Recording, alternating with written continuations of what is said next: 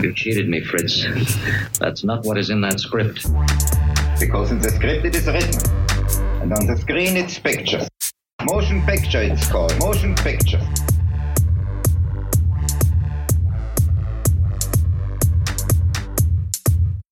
Hello and welcome to the second Congress Future German Film and Forum Europe here at the Lichter Filmfest.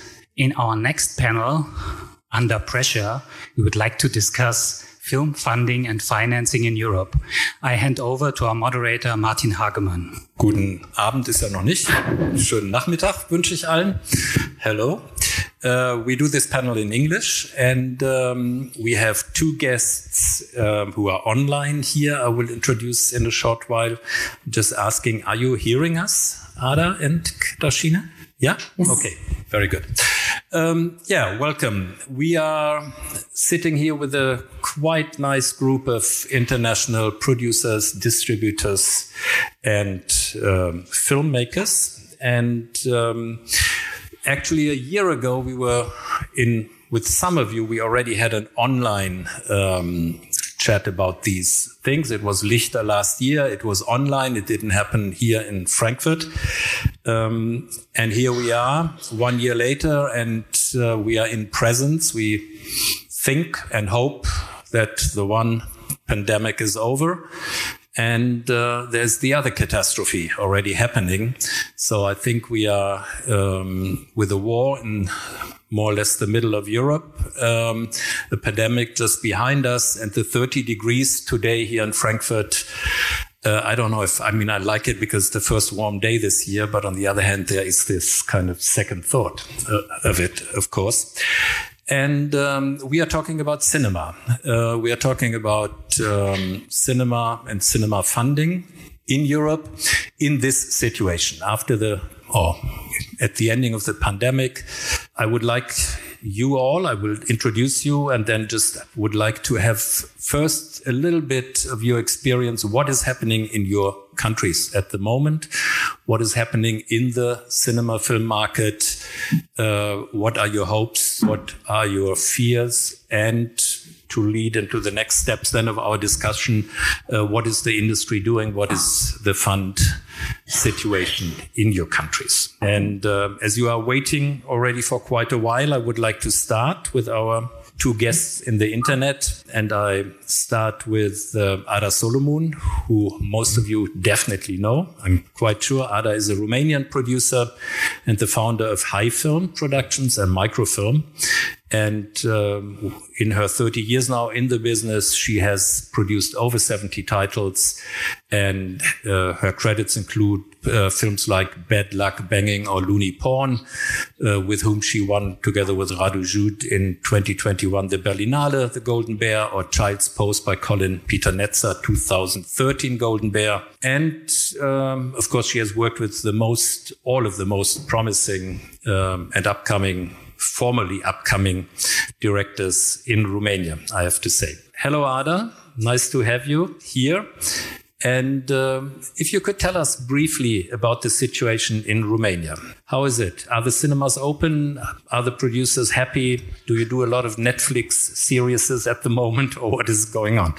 Well, the cinemas are open, but um, we are not really doing uh, a lot of stuff because the situation it's not um, it's not nicer than uh, than it was one year ago. I mean, uh, our tax incentive it's still blocked. It's still non-functional, so we are not welcoming uh, for the moment. I mean, nobody's coming for the moment to to to do production services in Romania, um, and. Um, the film fund it's still not very uh, very powerful uh, because the cinemas were closed because the advertising went lower because of the whole economical situation and so on and so forth are trying to stay normal in this new crazy and, and frightening situation um, because the war at our border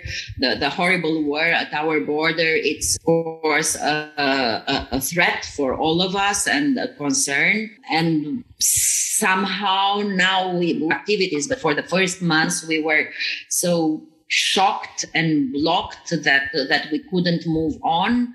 We are doing a lot of um, of uh, actions to to support the refugees there is a huge number of refugees, not as big as in in Poland, but uh, proportionally, uh, it's it's a very very big number. And yeah, so that's uh, that's a situation. It's not very encouraging.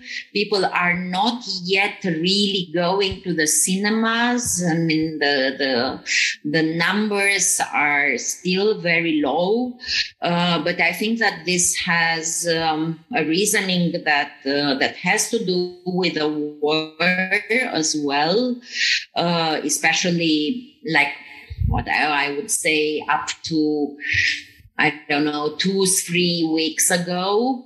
Um, now that the spring is here and somehow life and to, to, to get somehow into into a, a, a, normal as normal as it can be this life um, they they started more to participate not only to uh, to go to the cinema but to participate to all kind of events uh, public events and so on and so forth.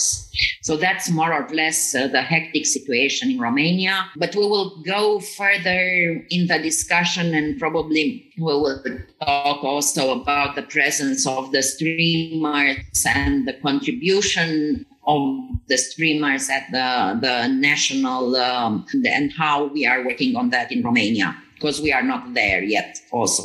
Thank you, Ada. And online as well as uh, Katarzyna Siniarska from Poland. And uh, Katarzyna is um, a sales agent with New Europe Film and uh, New Europe Film is working with a lot of interesting, very unique directors. Uh, uh, Corpus Christi from Jan Komasa was in Venice in 2019, or The Disciple, uh, the Indian film that was 2020 by Chaitanya Tamhane. Um, and you self wrote that your agency is a little bit like a talent spotter. You are uh, really looking for people from the short film uh, to their first big festival appearance. Katarzyna, how is the situation in the world market? I mean, Cannes is coming up. I bet you are quite busy prepping. Um, but is there already a, a feeling for a time after COVID for world sales companies? Well, I, I think the, the, feeling was already there last year and uh, nothing has changed really. So everybody's trying to figure out maybe not how to pivot, but how to expand the activities. So many sales companies are trying to start a little bit of management, a little bit of development, financing, production, depending on the profile and the specialty of each and every company. Um, I would have to say that um, we didn't twice um, with our films that we had last year. A lot of them sold for really good money, but it's also because of the profile of the films, obviously. So we were just lucky. I have to say that this year already in Berlin, we could see a little bit of a shift in the way that buyers are approaching new acquisitions. Obviously, they had to adjust to the changes in the markets, which seem to be more or less permanent. So obviously, the decrease in the box office is something that's going to stay. It's not going to be as drastic as it was during the COVID lockdowns periods, and people are slowly coming back. But it's also depending territory by territory. It's it really varies. Also, it's uh, connected to the usual demographics uh, of the cinema goers. So you can see that there is uh, there there are not so many changes, and the situation is much better in those countries where uh, the audience is biased more towards male skewing audiences and the younger ones. And when it was the usual uh, audience for art house films, so this kind of cultured, mature female skewing audiences in all those markets, um, there is uh, like we observe um, a, a, rather big drop. Um, but still, uh, cinema is, uh, is is the biggest market for this kind of films that we're handling. So auteur cinema, European art house films, um, the kind of Ada is producing. Uh, so the ones that are also like the highest quality there are in the market. Because what we are also observing is is a strong polarization of the market. So only few titles um, from every festival has a chance now uh, for for proper um, theatrical distribution. Uh, so we observe like first the polarization between the big Hollywood titles and the whole rest of it. Uh, but also within the niche of art house cinema, there is strong polarization and um, there may be like five, six buzzy titles per festival that get a strong chance. The rest is more or less forgotten, although they still have a nice chance for festival distribution and some alternative ways uh, of exhibition. But this is not something that uh, could be in any way comparable to what we were used to uh, those three years ago before COVID. Obviously, if, if, you want to know about the Polish market, it's uh, it's uh, not only influenced by COVID, although there are breakouts uh, both in the commercial um, mm, arena and, and the niche art house titles. And sometimes those are still doing good numbers. Um, there's still audience uh, for the films. Obviously, we were disturbed by the situation uh, of war between Russia and Ukraine. And uh, like Ada said, for, for a moment, we were just focused on, on very pragmatical aspects of this whole situation. So, you know, some people were just bringing sandwiches to the train stations or like we, we had some guests at our houses. We were trying to give home uh, however we could. Now, I think it's similar. So we're slowly so forgetting about this direct aspect of the whole situation. And uh, I think uh, everything becomes more relaxed and uh, people are coming back to enjoying cultural life uh, in all of its aspects. Uh, but obviously there's, there's the shadow of the situation always somewhere behind our backs. Cannes wise, we will see. But there is uh, a lot of movement. There are a lot of packages, big and small, in the markets uh, there is a great selection of the Cannes Festival that is already uh, raising a lot of interest from buyers. So hopefully we will see some movement and um, some some coming back to life a little bit after this market, which is already much more busy than it was last year. Thank you. Stephan Holl an meiner Seite, uh, at my side. Stephan is um, from Rapid Eye Movies, which is um, film label, as you say, um, and you are co-producing with films and you are distributing films theatrical at the moment. Um, there are films in the cinema like uh, Drive My Car, the Oscar winner, or Gaspar Noé's Vortex. And the opening film here of Lichter, the Liebe, D-Mark und Tod, is your um, is in your distribution company as well. How do you see the German cinema situation at the moment for art house films, for artistic films, um, for art films? Um, how is it going with the numbers? Uh, under pressure, I think, is uh, a good answer to this question. But uh, on the other hand, I have to say, we with Drive My Car, we started uh, released the film on 23rd of December, and it's still in cinemas. And uh, and maybe that is an exceptional film, which kind of found its way to its audience, and so we were kind of happy distributors at this moment. I'm I'm almost ashamed to say that because uh, this is this is this is not what is um, uh, let's uh, let's say the situation in the market. It's it is frustrating to see uh, the, the, the overall numbers, including our most recent release, Vortex by Gaspar Noé, which is a very beautiful film, but uh, failed, you know, to create some um, impact on the box office. So I don't know. I I um, I just can answer not uh, for the German market. Let's say I can answer for what we do.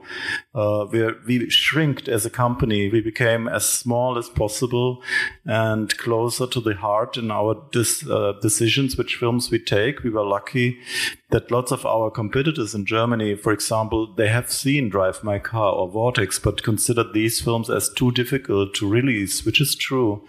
And then there are sales agents. Uh, uh, and this is an important, I think, dialogue uh, which is happening between the buyers and the sellers. And I think if that is a, a healthy relationship, um, even so-called difficult films will make its ways to the to to the screens and to cinemas and finally find an audience, even though it may be a small audience.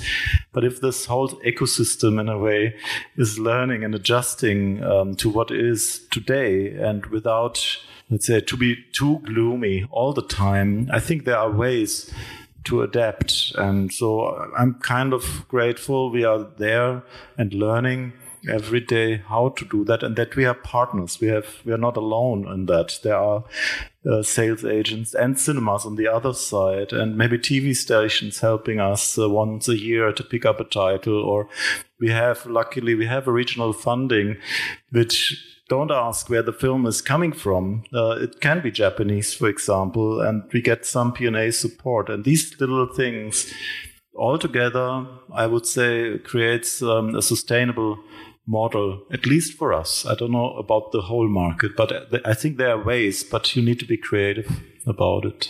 Mm. Well, would you um, confirm what um, was said before that there is a, a, polarization in the market? I mean, would you see that as well? That there, there are less films which have the chance and others where it doesn't make any sense anymore? There is a what's totally what's missing and it's kind of shocking to see that there is no middle ground like even we're talking art house films to be a bit more specific right there's you maybe have the must see film this month so you're at least a little bit more happy than, or you have a, a completely washout, like uh, nothing. There is not this okay in between. And in a way, yes, I would say there's a polarization going on, or I, I don't know how to call it. Uh, but this is kind of um, makes it really hard to to survive for for many, including us. I would say everyone have to ask uh, themselves how to do this release. Does it make sense? So we ask ourselves lots of questions on a daily basis. Thank you. Um, next is uh, welcome to Sam Taylor. Sam is um, producing since quite a few years, I think. 1994. 1994. And uh, you have worked very impressively with more than 150 European companies, producing 65 feature films. Now and, I feel old. Uh, pardon? Now I feel old. Yeah. and um, uh, amongst them Agnieszka Holland's Charlatan or Ivan Ostrochovský's uh, Berlinale Entry Servants. And yeah, actually, produced a Rudolf Herzog Oh yeah. as well. Mm-hmm. Yes. Yeah. I may have been producing since '94, but I never learned how to use the microphone. um, and you are actually preparing at the moment a new film with Agnieszka. Yes, I'm working with uh, Šárka Cimbalová on a new film with mm. Agnieszka, mm. which we started to present to the market in Berlin this year.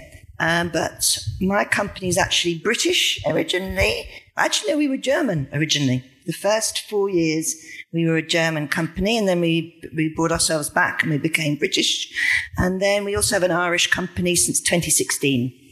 So we've sort of seen the whole gamut of you know, European co-production. We always made European co-productions just because my business partner is actually Mike Downey, and he's now chair of EFA. And we always had a sort of interest in the stories that came from Europe. It really was a creative impulse, actually. Um, just to quickly tell you what's happening in the UK, I'm sure this is happening in many countries, although obviously not Romania and Poland, but we are sort of deluged in money from America and the studios. I think the latest figures were 5.6 billion came into the country. There's a production boom. The studios are booked. The crews are booked. Crews have gone up maybe 20, 30% in price. Most of the 84% of this money, by the way, is probably studios, Hollywood, or Netflix or Amazon. So we're sort of being drowned in a kind of excessive amount of money, none of which the poor little independent producer is getting really. It's kind of um, becoming, we're becoming like a vast service company, country. And I think that sort of started happening quite a few years ago, actually, seven or eight years ago. I always think that the film industry in the UK is, we call it the canary in the coal mine. You can see what's happening in the rest of the country by what starts happening in the film industry first. So in like the 2011, I think there was a real dislike of European co-production. They went down from 170 to eight the next year. And that's what I call the Brexit warning. We should have been more aware because then that was a kind of indication of the way the politics of the country were going. There was also a kind of huge interest in bringing in what they called inward investment, which was basically American money. We have Lord of the Rings coming in this year, I think, actually. I mean, it's just crazy. And I'm very happy for my friends who crew because they had a hard couple of years with the COVID and they need to make some money. But it's also is distorting the ability of local producers to work. I think. So, and I see this polarization as well. Films are either very cheap, 500, 600,000, or very expensive. The mid ground of films, I don't know if you find that Ada is really disappearing. The three to six million pound films have all but gone now. There, people are either making them into television series or they're just not being made. So that's where we are. So we've had the pandemic, war in Ukraine, and Brexit and climate. But this, I mean, I'm feeling less gloomy and more hopeful, actually. I found it very fascinating being in Berlin. There was a huge appetite for people just to make extraordinary art house films. I really felt that. We had a lot, 50, 60 meetings. Everybody seems to want to get back to work and start making these films and go and see these films again. I think most independent producers are, love filmmaking. You know, it's not a rational occupation otherwise, is it? Let's face it. So we want to make those films. We want to go and see those films. And just finally, like, I understand exactly what Stephan's saying. We kind of made a decision when I first started working, our dream was to have an office in Golden Square and a big production company and you know, loads of people working for us. That would not be my dream now. We're really getting much smaller and we're much more interested in joining up, which we've kind of done lately with a Czech producer and actually a producer from another part of the world to sort of share our ideas and our talent because it enables us to make more than three or four films at once, but very hands on. And it's also just creatively more inspiring for us to share ideas and ways of making things than sitting in the UK going, oh, look, look I, I, often say the British film industry is standing in a corner looking at itself. is not very interesting. So that's where we are, really. I, mean, you know. I have one question you asked the cat in Poland. uh, um, you said uh, there is on one side there are the small films, 500, 600,000 yes. pounds, and on the other hand the extreme expensive films. What is happening to the small films? Sometimes they break through. I mean, they, but that was very tough. There's a film called Boiling Point. I don't know if any of you've seen that. It's one take film about, it's very English, but it's about an, I say English literally. It's about a chef in a restaurant who has a very hard night and it's all shot in one shot. It's a bit like Victoria, but they don't go anywhere. and that film's broken through actually quite well. That's box, doing some box office. And then it gets picked up by Netflix, but it's doing okay. I, I also feel that this Netflix effect, but this is me being very hopeful, is beginning to sort of fall off its amazing pedestal because they, as we all know, their share values dropped 35, 40%. I feel that at the beginning of the Netflix, because they didn't really know what they were doing, they just did everything and some things are really interesting. Now they think they've got the algorithm down. It's not working so well, actually, because life, as we all know, is not an algorithm. There are things happening that none of us have predicted this year. And who knows, you know, same with um, stories. Well, I think that's true, but uh, we are not quite there yet. I think uh, we yes. are still in the middle of a turmoil. Yes. Bengt, our last guest, uh, welcome. Uh, Bengt, you were a producer oh. long time. You have um, uh, been a programmer and the chairman of the festival in uh, Gothenburg.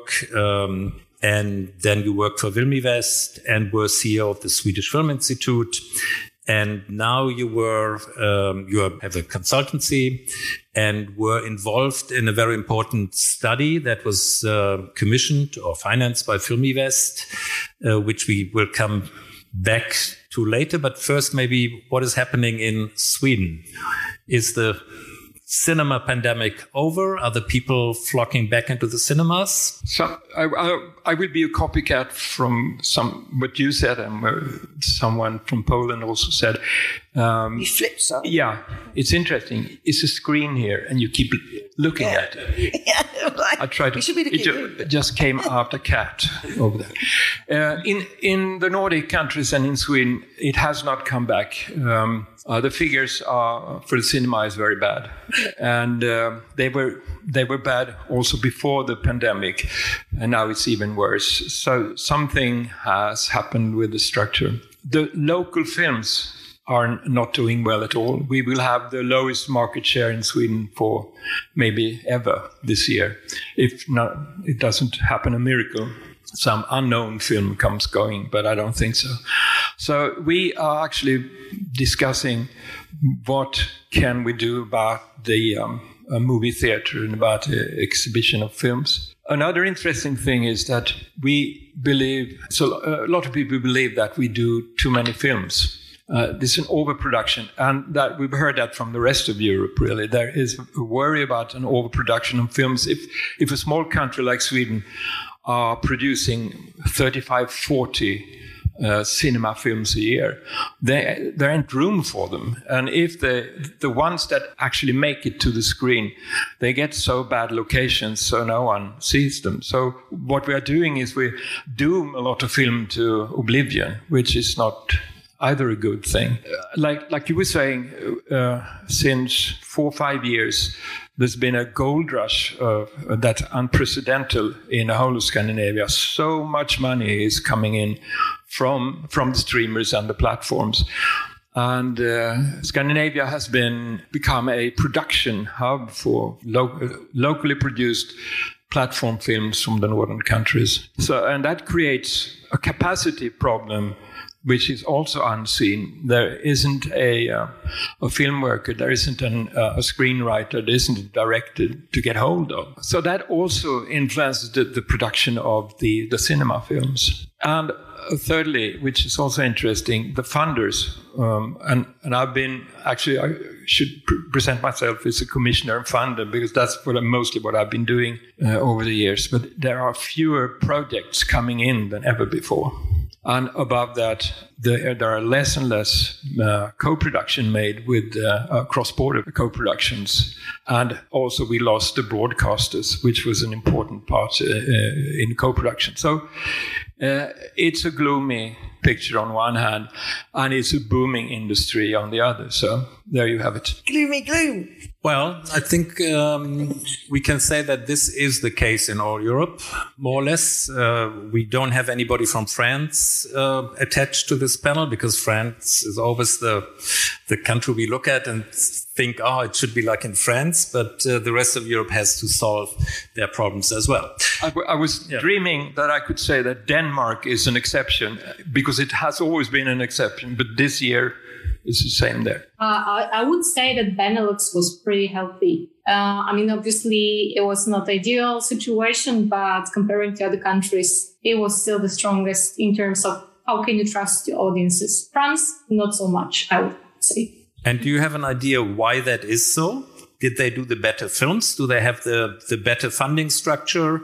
Um, is there a reason for the better doing in Benelux? Uh, I think again, it's the demographics of the audiences, and uh, also I think the efforts they put into educational uh, activities. So they are raising new audiences through the Cinekid initiatives, various initiatives that are pretty healthy there. It, it actually the same applies to Poland, I would say. Uh, there are actually some organizations that are collaborating between these two territories. Um, so this is um, the New Horizons Festival has this kind of educational initiative, uh, which is similar to Cinekid and what they're doing. Obviously, this is not the only factor. I think it's just like what the audiences are used to seeing and, um, and, and the kind of shifts also different approaches to the pandemics, uh, whether the approach was more balanced, whether people were more hungry to get involved in different kind of activities. Maybe they were like, this is like after the pandemic, a lot of people grew tired of any kind of visual content, uh, seen whether on screen, on small screen or a big screen, they still don't see it as a, like a different activity. They just want to go out, eat, hike, trek, whatever. But they just like, fed, like really fed up with just watching things and stories on screen for a moment. It might uh, go away at some point, but I think this is the realities we're facing. And I think what you just mentioned, uh, which is also happening in Poland. So this kind of takeover of talents and crews um, by the SVODs um, and skipping the line in a way in terms of financing and uh, and making it faster, it does not actually improve the whole artistic process, I would have to say. And I'm kind of worried sometimes where it will get us in terms of, um, I was, I was discussing with actually my friend from France, a film critic and a distributor. He's seeing it as a transitioning towards something which is something like a new genre, uh, straight of VOD genre, which is quite different to the kind of cinematic art we are used to and um, and these are the dangers that are attached to this kind of uh, uh, overabundance of funds and and stealing away people who are like taken away from the art house market and and put up somewhere in a safe position financially, but on the other hand, um, the overall quality of the film as art, of the film as content, is suffering. Well, you mentioned a lot of uh, topics. I think we all agree that uh, what in Germany we would call Filmbildung or film education is something some uh, European countries do better and others, uh, definitely including Germany, are not doing good at all. Uh, there are a lot of discussions actually here on the film festival at Lichter about these issues but that is, of course, a, a, topic that takes time. I mean, that needs a whole gen, more or less a whole generation till the efforts of uh, film education really start to um, show an effect. But uh, as we sit here and as we are in the industry, we have to survive now. We are facing, of course, a situation in which our financing definitely comes to 50% and more from funding schemes, which are working, at least in most of the European countries, in a, way uh, they were invented 30 years, 40 years ago. And um, I think we have a very interesting study where Bengt was working with uh, by Film i Väst, uh, public funding at the crossroads, I think it's called. And maybe, Bengt, you can give us a little overlook. What were the, the two, three really big questions you are asking? Because I read this study that you're actually asking the funds questions, that you're really saying funds have to deal with this, they have to deal with this, they have to make a decision.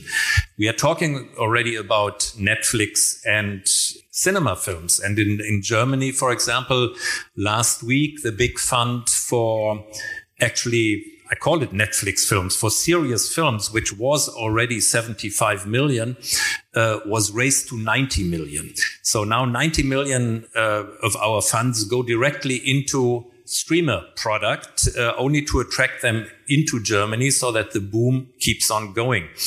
Um, and this is one of the questions I remember uh, you are really saying. The funds have to decide. Are we in a way wanting to preserve the old world, the world of the cinemas, of the closed shop, of the uh, window strategy, etc., etc., or are we open now to fund media in general, from cinema film to VR? But maybe there are a couple of other questions the funds should ask of course, there's, I could spend the whole rest of this seminar to talk about that study, but um, just let me say you can find it on the internet. It's uh, analysis.filmivast.se, so you can read it. But um, what you are um, actually touching on is the sleep with the enemy idea. Should we work together with the streamers or should we actually keep to the old world idea? We started this project because we were all been working as funders for so long and we've heard this, the discussions going on and the growing criticisms about what public funding is doing in the light of, of the new money that was coming in. Let's say it started five, six years ago. The real, some people call it deluge, others say it's a gold rush, but there's a lot of money coming and a whole other way of looking at uh, production. The new world uh, created by the streamers actually uh, they acquire uh, the rights the global rights for, for a product. They have a, a, different kind of modus operandi. They have a new a new way of financing it. They're financing everything themselves, uh, and they turn the um, uh, production companies into uh, service providers, just doing the stuff that the, the, the, platforms want. And that means that there's a, a, good profit margin for the production companies. But it, it's also what they are doing is predictable and it's fast and the money comes up front and you, you, you're well off if you work for them. And in, in that uh, non bureaucratic way of financing started the criticism against the funders because they are perceived as very slow, very bureaucratic, very formalistic, and uh, very afraid of changing. Uh, so we have interviewed something like 7,000 professionals all around Europe in, in workshops in uh, uh, and in, one-to-one interviews to, to try to find an overview of what Europe thinks and why this can uh, can agree on. The production companies, distributors, and sales agents are trying to adopt to this new and have to change some of the way they usually work. We also uh, have actually said more or less straight out that if the funds doesn't reinvent themselves and try to get a more legitimate uh, way of looking at them, they are they, are out of business. It's also because the, the politics, the, the policymakers in most of the countries are looking at this uh, part of uh, of the money they spend on culture and saying, why should we uh, fund this side of the industry when the money is coming in in huge piles on the other side. And people are working and there are even capacity problems. So we need to defend the idea of the old world more or less. And to do that uh, we believe that the funds have to change. And they have to discuss a few things. For example do they want co-productions they have to actually work for that. Do they want the streamers to come along? Yes, say that or say no. But as we have it now, there is a huge gray zone where funds are working with streamers, but no one talks about it. But still, they are doing it. And uh, and thirdly, they they must get the public broadcasters on board again uh, uh, because they need to be there if we really mean what we are saying. There's one last thing how shall we deal with the cinemas, the movie theaters? Is that something that the public funds should support or not? Do we want cinemas, the cinema theaters, to be like we have theaters or concert halls, opera, uh, etc. You know, the, the cultural heritage stuff. Is that the way we're going to save the cinema, or are we letting them go?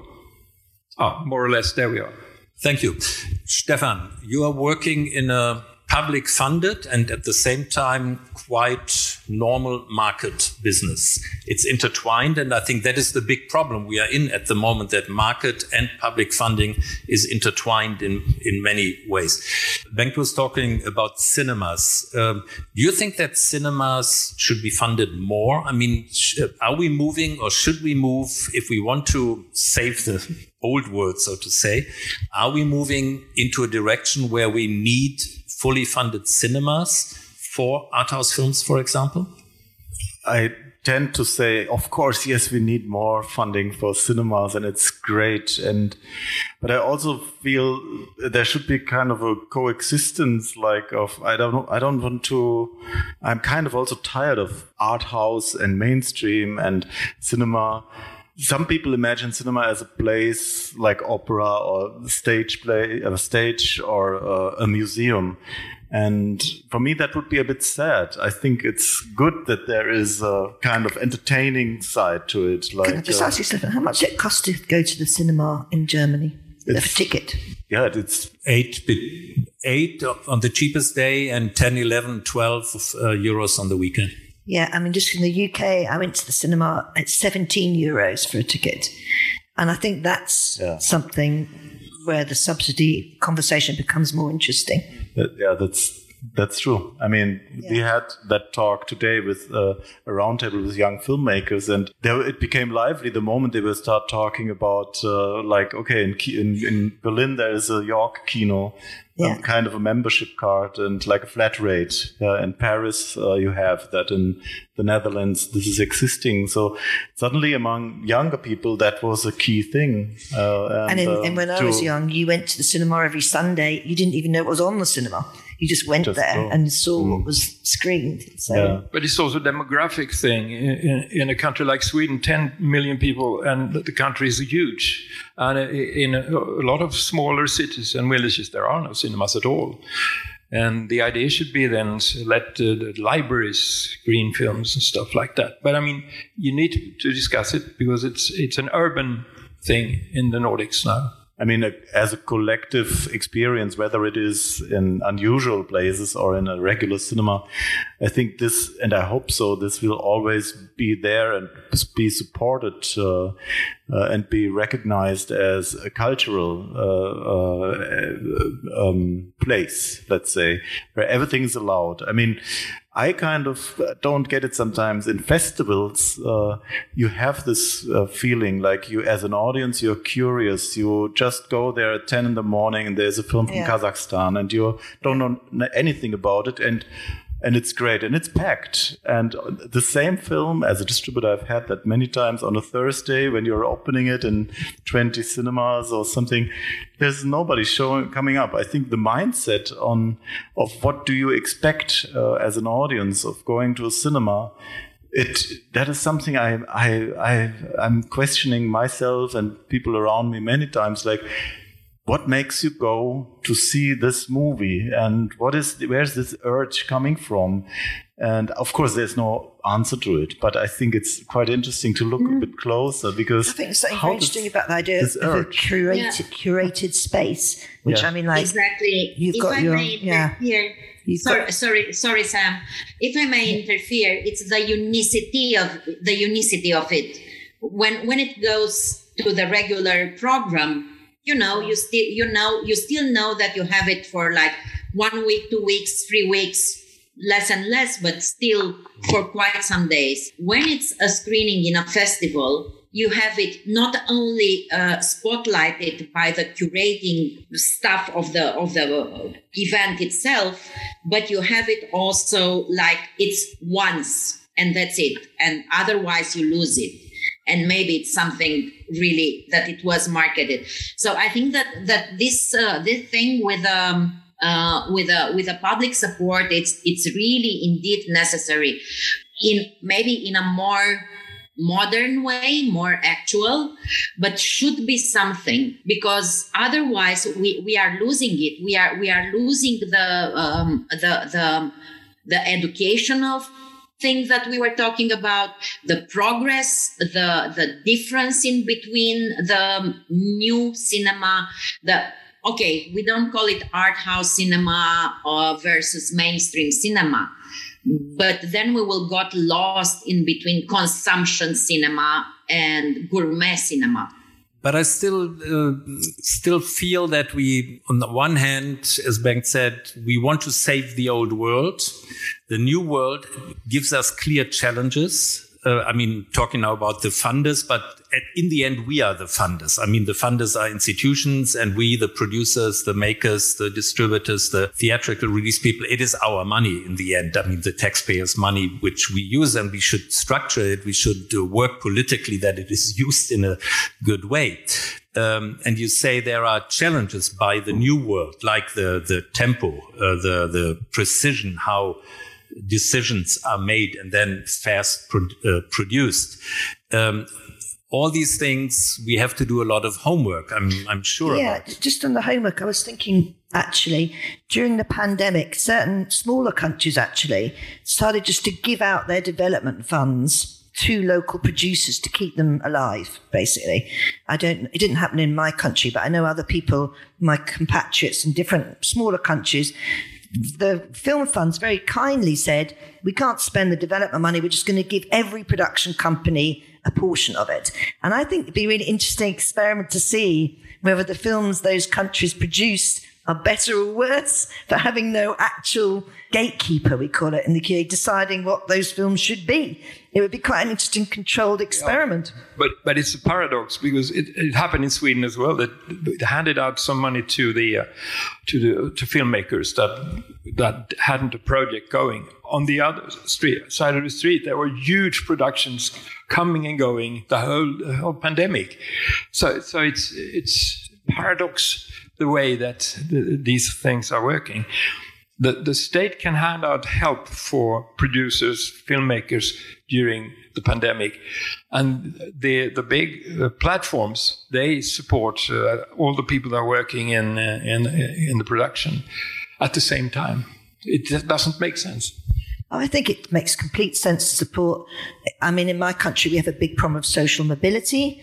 And this is what we're always fighting in our film culture to keep it not just being very rich people who can make films, because the stories get very boring, and to yeah. keep the people alive who, who don't naturally think I could be a director or a producer. They come from different communities where nobody does those jobs. You need to give them some funding. They, they, otherwise they just can't afford to do it. But looking at the the uh, the distribution, I mean, the streamers know exactly what they do their product for. They have their own platform. They know they have the algorithm. Maybe they work, maybe they don't work. At the moment, at least, they have the money to produce.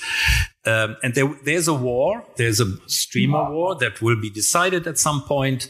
Um, and then there will be a new TV I think, in the end. It will be a new TV just uh, distributed in a different way, technically. Bengt, you were saying we need to get the public broadcasters back into the game for cinema.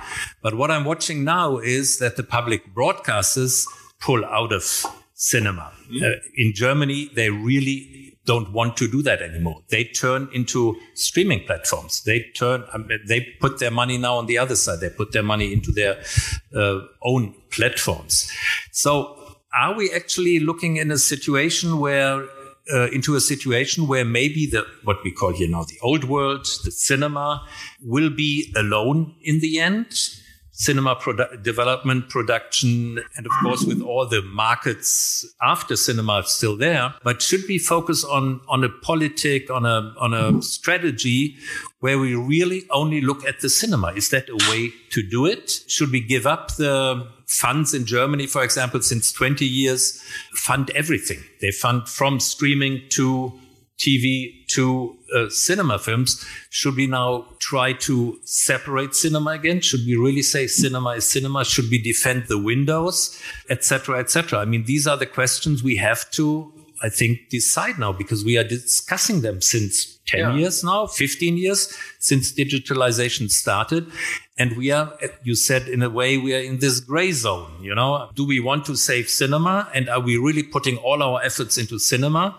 Or do we see cinema as one of five, six other possibilities where my film might be? What is your point of view on that? Question to everybody.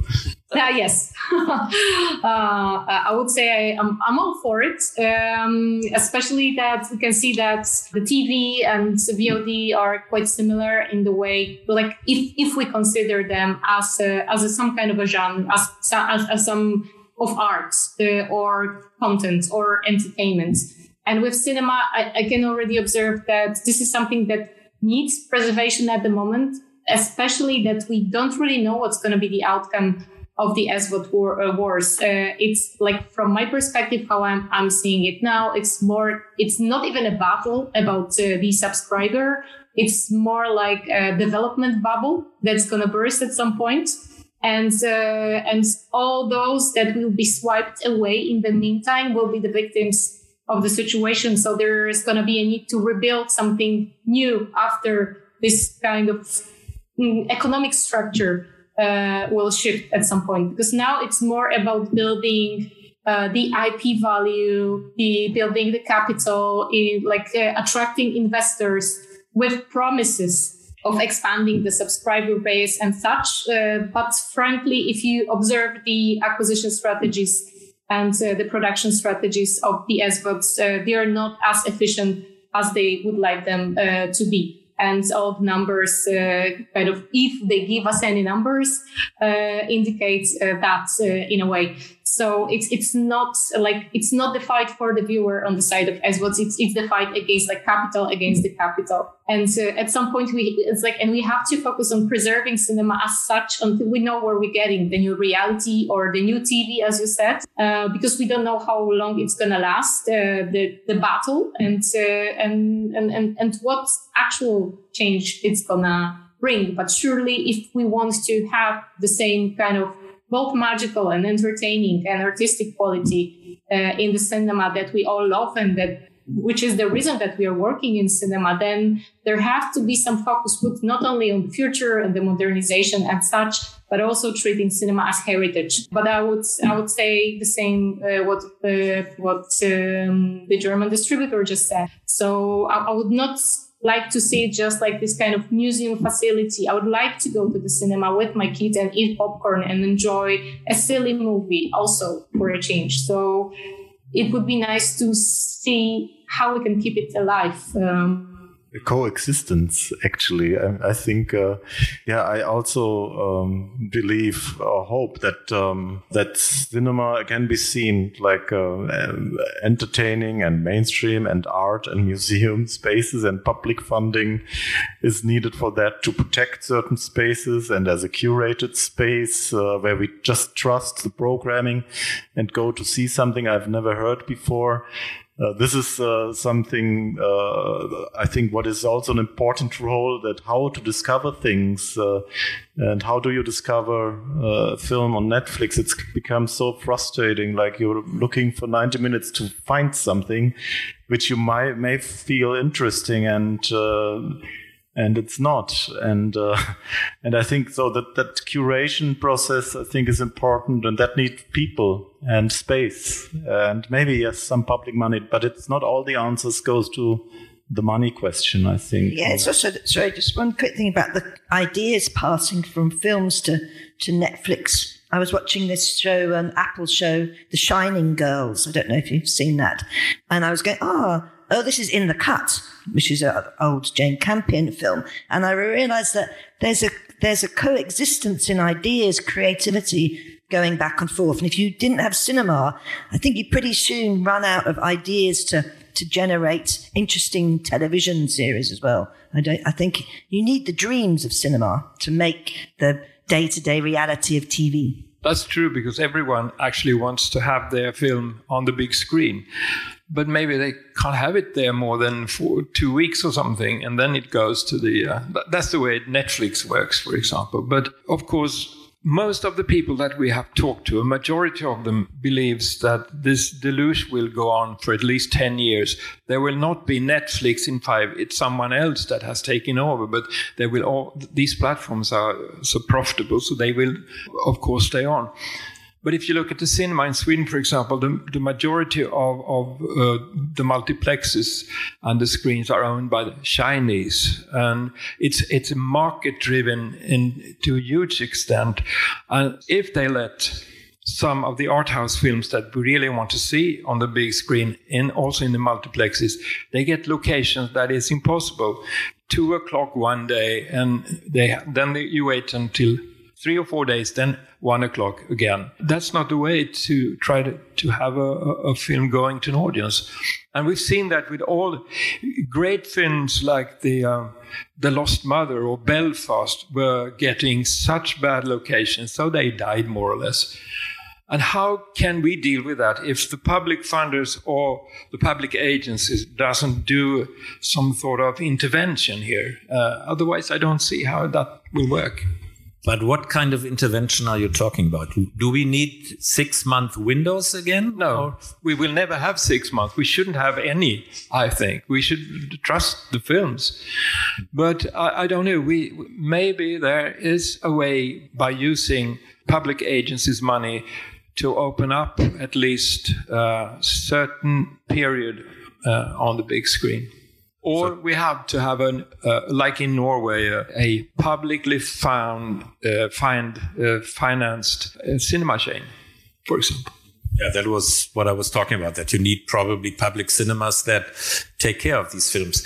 Um, I don't know. Uh, it's up for grabs, but we have to do something. Sounds okay. depressing. um, we started in the beginning of the discussion. Uh, we uh, we heard that there is a, a polarization of, uh, of, films. That there are a few films that kind of still seem to attract a cinema audience, but many others uh, do not even attract a small number of audience. They really have zero show ups. In the new cinema, in this world we want to protect on one side, but where we have to react to the challenges of the other side of the industry, what films are these? What are the films that are breaking through at the moment? What do you think, uh, as producers, what you should develop now? What is different to the radar notions you have now with the new cinema, with the new situation? Or is it still the same radar you are looking for films? What is, uh, what are the films you, the producers, um, are looking for, or you, the distributors, are looking for, where you hope now that they break through? I know it's a difficult question. I think the war on Ukraine has really, the war on Ukraine has really changed what we're thinking of doing in the next year creatively. Some of the things we were developing just seem really wrong, and some of them seem more right, actually. So I think for me, it's very fluid creatively this year about what, we, what we're interested in doing as a company and what we think other people will want to see. I mean, I thought in the pandemic, nobody'd want to see films about pandemics, and yet Contagion was huge. So, but I think for us, we're, we're really reacting day by day to all the events in the world, actually. Could you be a bit more specific? What makes you? I mean, I find that interesting because I have the same cynicism. Uh, we're not so cynical anymore. Mm-hmm. We wouldn't make a. We were working on a political film about a cynical war, actually, and we thought, no, we don't want to do that. Isn't there's not a place for cynicism in our lives this month. I think we're much more into heroism um, for women and men, and, and also we're much more interested in escapism. I think we were saying this, but not escapism in like a kind of silly way. Escapism in experiencing somebody else's story, which takes you out of your own small life happily. are there other kind of recipe ideas you are cooking in your production kitchens at the moment? I would just like to comment on what was just said that um, I would kind of agree with what was said. On the other hand, I would stay away from the content that is like too current in terms of themes uh, because like like with the pandemic uh, the themes that are too close to the realities are actually something that the audiences skew away from and this is my observation from like i work with a lot of countries uh, I, I service a lot of territories from Asia through most of Europe. And of course, I'm also taking a look of what ha- is happening across the ocean um, in the US. And whenever we have a film that is a little bit too close um, to the issues at hand, we had a film that was dealing with an issue of, of terrorism, trying to analyze that. And you could see that in the markets that were touched by by the problems connected to terrorism, it, it didn't really bite.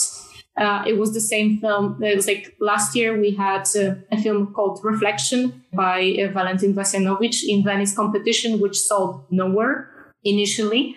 Uh, after we launched an auction uh, to to try and convince the buyers after the breakout of the war to like when we were renouncing our fees and everything, the film uh, to them as like to, to make sure that we have the money to support the producers who are fighting in the war. We had some great reactions from many countries, from Austria, from Benelux, from US, from Japan. But in those countries that were actually quite close, like Austria, Benelux, uh, it didn't work at all. So the distributors made like really nice efforts to put it out there in the cinemas and uh, they were really like um, expecting like heartfelt reactions, but uh, people were not willing to uh, to see the film. Whereas in Japan, they raised over sixty thousand uh, dollars uh, just like by few screenings, doing like special screenings and special actions about it. It was exotic enough, it was relevant enough, but it was not too close. So I think when we combine those two things, so something which is relevant but gives you this idea, it's like lets you escape in a way uh, then yes, then it's working as strong as, as long as the characters and stories are strong enough because this is always the basis still for each and every film that works uh, across each and every market. But it has to be taken away a little bit from from the actual realities. Other than that, um, it's uh, the, the, gloomy realities is not something that, that the viewers uh, are going to watch. I was watching. Is, yeah. I was watching. I'm not. Yeah, I know exactly what you mean. But I'm also talking about things like Iron Man I was watching that on television the other day with some young person in my family, you know, the film with Robert Downey Jr. And it's incredibly violent. And actually, a lot of that's the whole towns are being destroyed, buildings are being knocked down, people are being blown up. And the person I was watching, she was only, she's like 11, and she said, Oh, is this a war film? Because now in her head, that is Ukraine and that is real war. So I'm not talking about, I'm talking about the Marvel films actually. To me, feel quite strange now to watch them because it's entertainment, but basically it's showing a lot of cities being pulverized. And I do wonder, I'd be really interested to see what the younger members of the audience watching that react to that in this new day and age. Thank you. Get, getting back to the original question of what do you think you, you what what is your interest? I was thinking about that actually during the pandemic a lot, and it's it's a continuing um, process for me because I don't want to contribute to the quantity of waste on the planet. And, and, I think that there is a huge quantity of waste that it's covering the jewels uh, in our industry, let's say.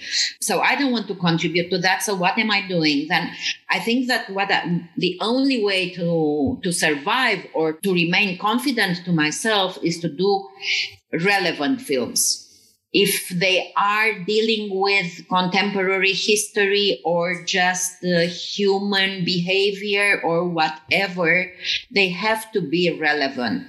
They have to offer not only one hour and a half or two hours of entertainment, but also a space for reflection, a, uh, raising a question, uh, raising the curiosity to discover another, uh, another territory, another another culture, another problematic.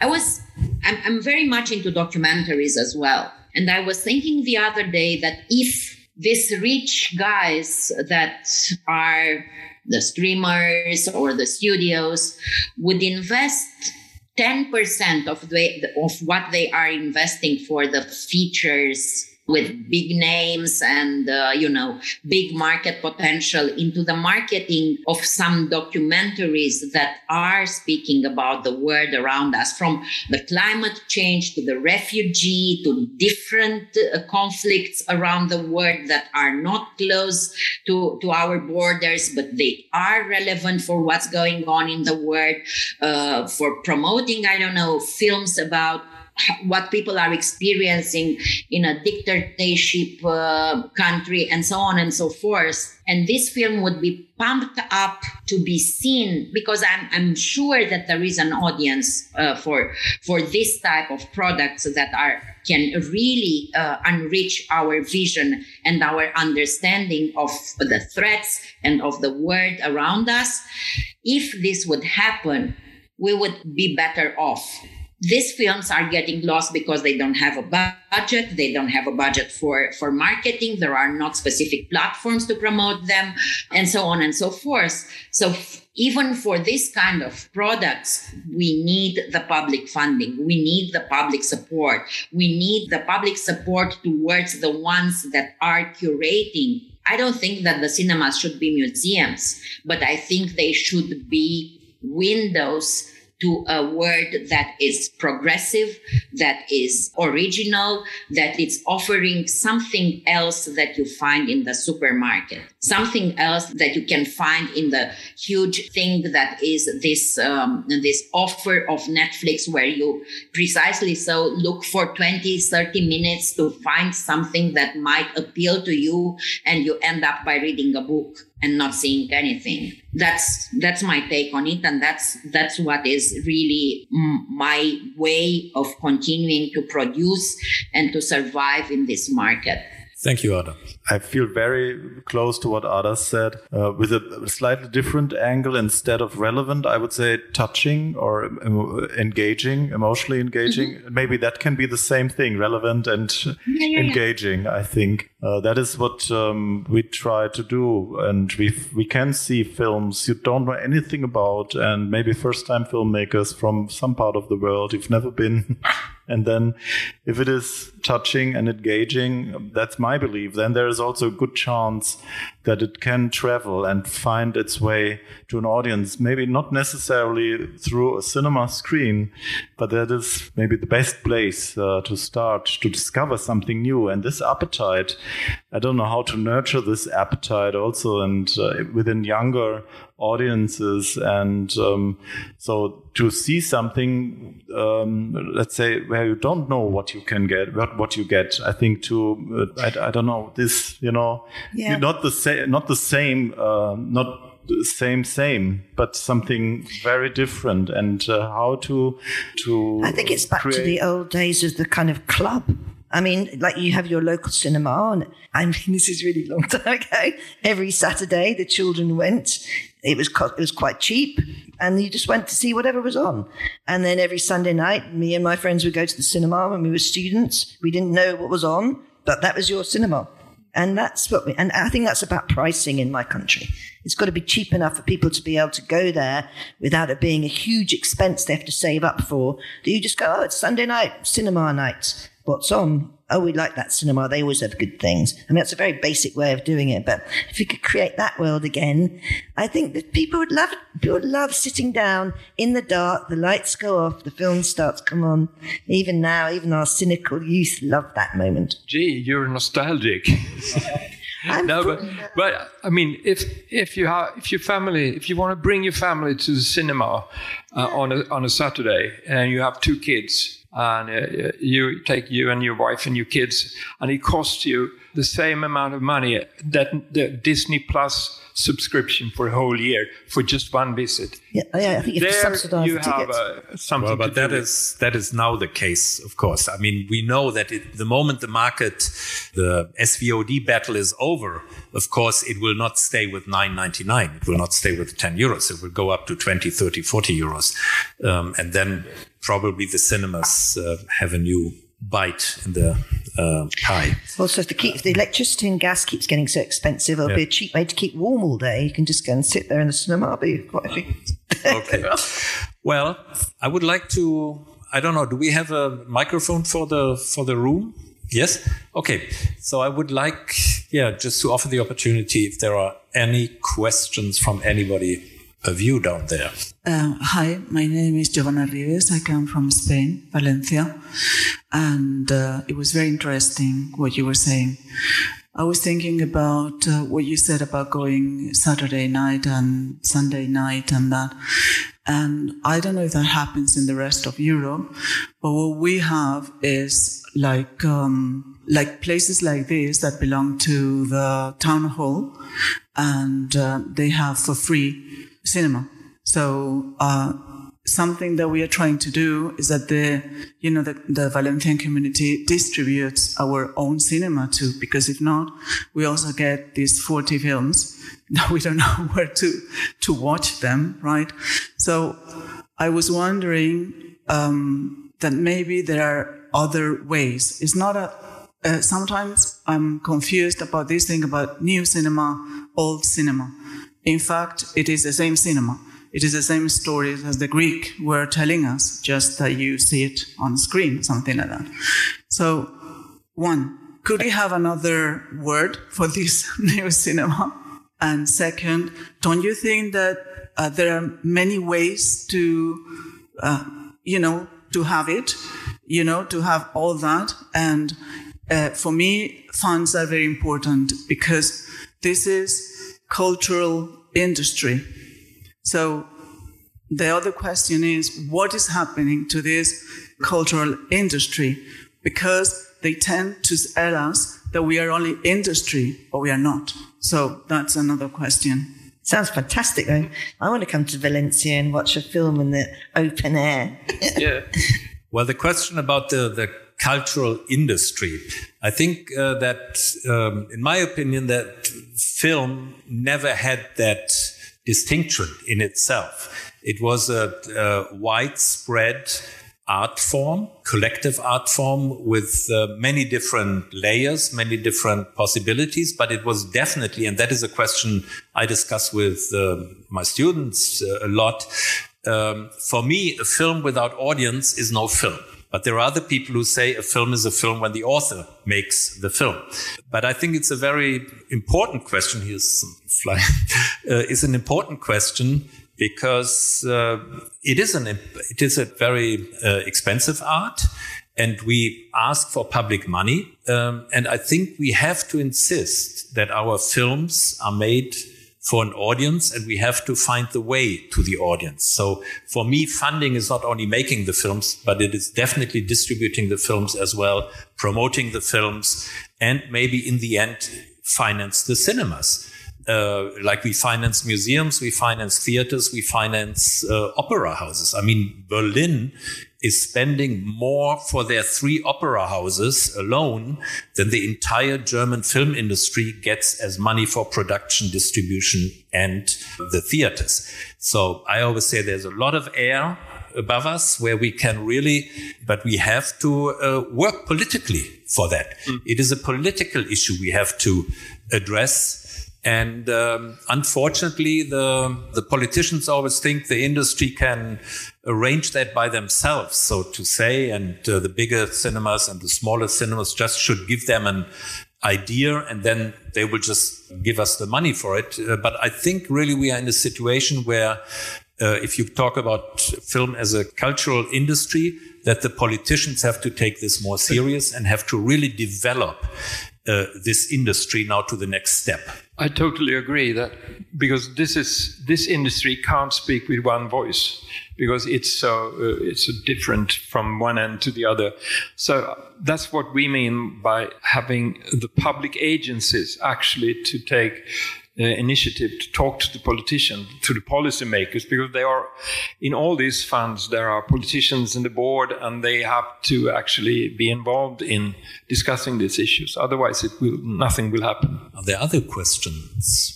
Yeah. Hello, um, Caroline Kierbeck from uh, producer from Berlin. Uh, just a remark um, I realized we or you were all talking about the old world and the new world, um, uh, preserving what has been in the past or going into the future. And I'm wondering whether maybe we can already make a change by using different words because what we want to preserve at the moment never has been closed off to other forms like streaming. We are all open to streaming and uh, art contexts, installations. Um, we love the expanded cinema, the spaces that we can fill with our culture. So maybe it's rather, um, we should rather say, uh, talk about film as a culture and film as a product, especially when we are facing the streamers who are flooding our markets with money, we could maybe give back a little bit of the responsibility to them and say, um, then, then you should work more economically and we should put more funding into the cultural aspects of what we're doing. Yeah, I think there should be a, there's a Skillset levy, which Skillset is an organization in Britain which funds training. And one of my, um, questions would be if they should apply some of that funding to to independent films, precisely like a levy on the streamers to to keep the independent sector um, alive. Well, and there is, of course, the, the big initiative by the European Union uh, concerning investment obligations uh, for the streamers. And uh, France actually is, of course, the country again who, uh, which is quite, has this obligation already for the streamers. In Germany, we have this discussion at the moment politically, but the, the big political discussion is, of course, is it an investment of the streamers for their own product, which they just have to channel into each country, or can we, and that is a legal question, a political question, can we actually say you have to invest 20, 25% of your turnover in this country into the production of this country, but 10% of that has to go into independent uh, films, uh, 5% have to go into documentary films, etc., etc. Uh, that is the big question that is in discussion now. But that again is what we said. It is really that the public or the filmmakers as a public have to address this to the politicians. Uh, because the politicians just see, okay, we make this law, the money comes, the money goes into working, uh, and everybody has enough uh, work. So what's the issue here? No? But we have to connect this with obligations that part of that money, part of that investment goes into cinema films, documentary films, debut the, films. The French has already done that, distributed it to CNC and to regional funds. So it's possible. But, but in your country, in, in Germany, for example, they, they already finance a skill set in Hamburg. And in Denmark, they this is Netflix. They finance a, a sort of uh, film school in Aarhus, so so you can Yeah, but actually have them do things. The- yeah, but yes, you can. I'm talking about not just training crew, which is great, but training creative uh, people as well. But I would say these are all alibi actions. We know that from the German public TV, who paid in every fund a little amount of money only not to have the French big percentage to pay, you know? and I think the streamers try here the same way. They fund a film school here, they fund a, a little program there, uh, only to go to the politician and say, we are doing a lot. If you want to come here, you Yeah, have come to on, spend money. guys. But this is this is very tricky. I mean, they are tra- training technicians because we are lacking technicians, and they need more and more crew. It's not that they are training local talent to uh, to express the local uh, facts. That's what I It's- mean. it's It's, not, really- it's, it's actually just if it was a big corporation, if it was Walmart, you'd be going, they're training up their staff. We just happen to be their staff. It's no different from that. It's not like a great so. altruistic act to help the filmmakers. It's training their staff in the UK. No, what I think the politicians should do and what this leverage should be is to in, to impose productions that are local talent, local content, and where the uh, and that are independent productions where the where the uh, the creators are keeping the IP.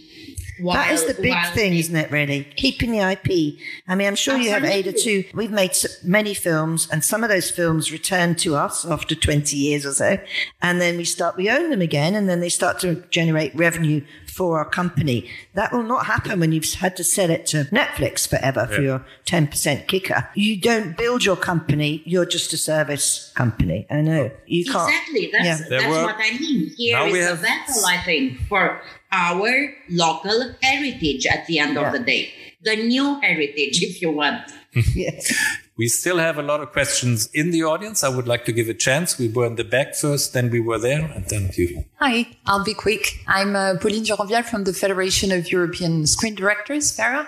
And I, I love what Ada says. And, and I think this is, it's, it's not only a formulation, a technical formulation that you have to bring to policymakers. It's also a vision, which is lacking a little bit, if, if we're honest with ourselves. And two points maybe there.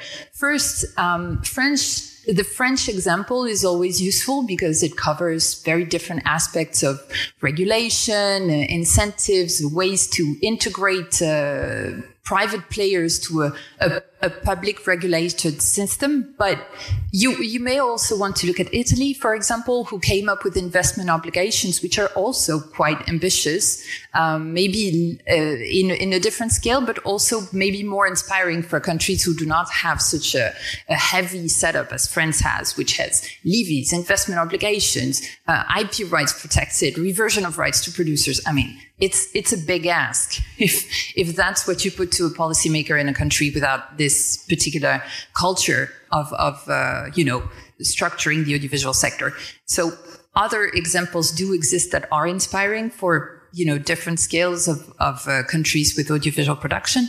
And maybe the other point is that in the end, I think when we talk about protecting IP, um, and we, you know, in Brussels, there are semantics around that, like strategic autonomy or, you know, big words like this. I think in the end, it's really about freedom of choice, uh, creative choice, artistic choice, and business choices as well. Producers should have a margin for maneuver to build production setups that are fluid or maybe sometimes more constrained because I mean, I think uh, it's it's a truth that everybody was happy to go back to work after COVID, but we all know that these new formats of productions, commissioning, developing like this, will will create habits in terms of contractual practices, both for licensing and for contracts between authors and producers, which are not going to be very good on the long term. So I think maybe an easier thing to swallow for a policymaker is this notion of freedom of choice, which ensures that you still have the ability to create things locally that have this, this uh, unique business and cultural flavor that in the end is is the only thing that is cultural diversity if we're honest with ourselves in this sector. So maybe things to consider. I don't know if if that makes sense to you this notion of freedom of choice. I'm just thinking about my government and i'd love to have that conversation with them. But i can see it going well look Not we've got 5.6 billion coming into our country and everybody's making money. What are you complaining about? Thank you. but i'll try. We were here. Yeah, thank you for all what you said.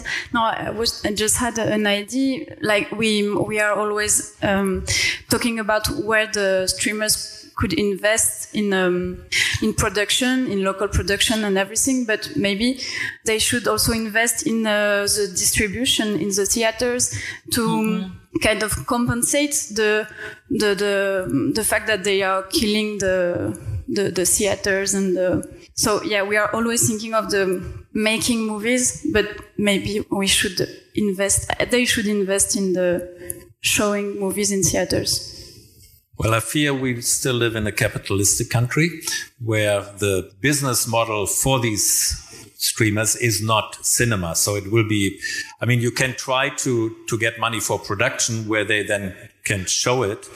The levy model, which is in Europe since 50 years, quite common. But I doubt that you, I mean, you can tax them higher and then put the money in development. Uh, that's the usual way you do it. Uh, that they invest directly, I, I personally would see no sense in that because how should they know where to invest and uh, what? I don't think you want to have Netflix as distributor dictating the investing and dictating, but maybe. Uh, but I, that I doubt actually that uh, you can go so far. I think as a support i mean not as a business for them but Yeah.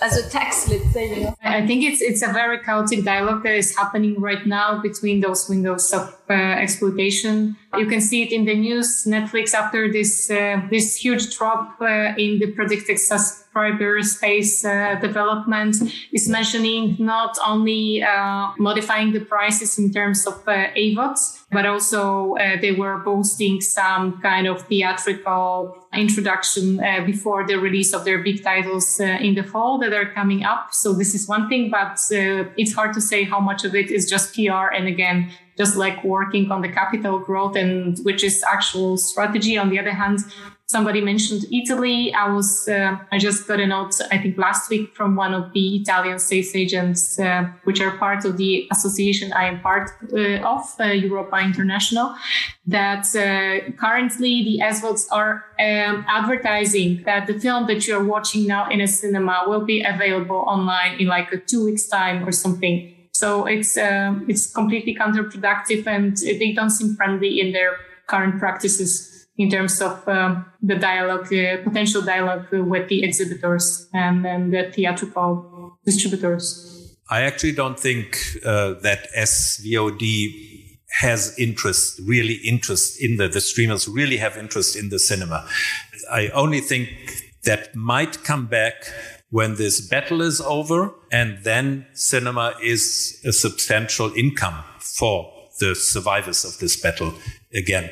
We had in Germany in February an I can only call it an unfriendly attack by Netflix because Netflix approached six big German producers who were planning uh, releases in the next three, four months now, April, May, June. And they offered them twice the budget plus the payment back to the funds if they get the films off the cinema and they can stream them immediately. They didn't even say you can put them for two weeks in the uh, in the stream. They they just said we pay you whatever you want if we can show the film directly, but you cannot show it in cinema. And the reason was that Netflix already had this problem. They understood they have this problem with the subscribers, and that was the effort to make a big boost in subscribers in Germany by just offering in one moment the next big big films. And I talk about Constantin films, etc., etc. But all producers, I have to say, declined the offers. They did not do it. And the films are now starting and they are not so successful, probably like they hoped. But they understood that this is a direct, aggressive attack against the possibility to bring films to the It's cinema. happened in many countries. Yeah. Exactly the same. Yeah.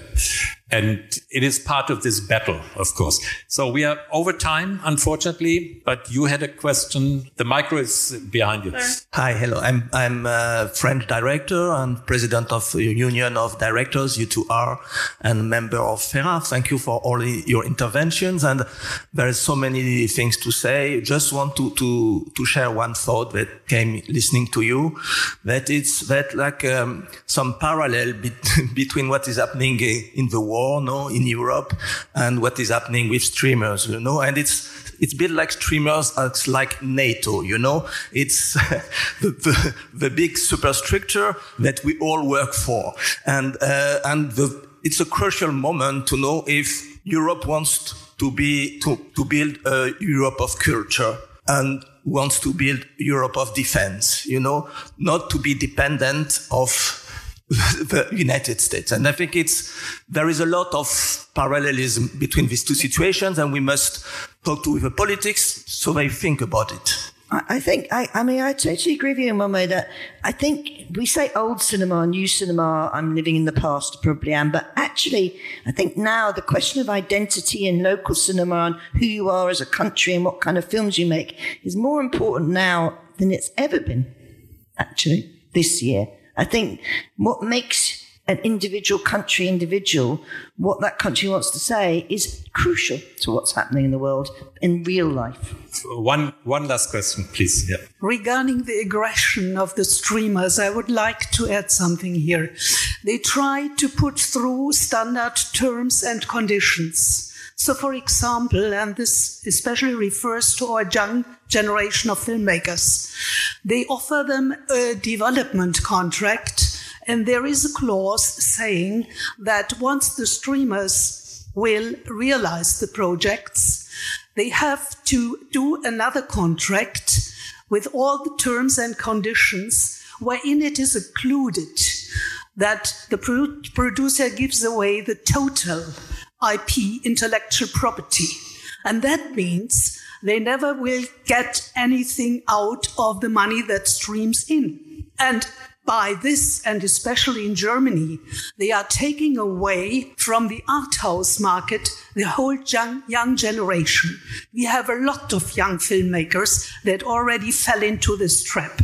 That's right. Uh, unfortunately, this trap is open since uh, 50 years with the public TV stations as well, of course. I mean, it's exactly the same kind of structure, Auftragsproduktion, that the public TV stations uh, are practicing for a long, long time. And they, okay. they did make some amazing things too, by the way. I have to say, Netflix, at the beginning, they were financing things in the UK which would never have got financed otherwise. Some really diverse voices.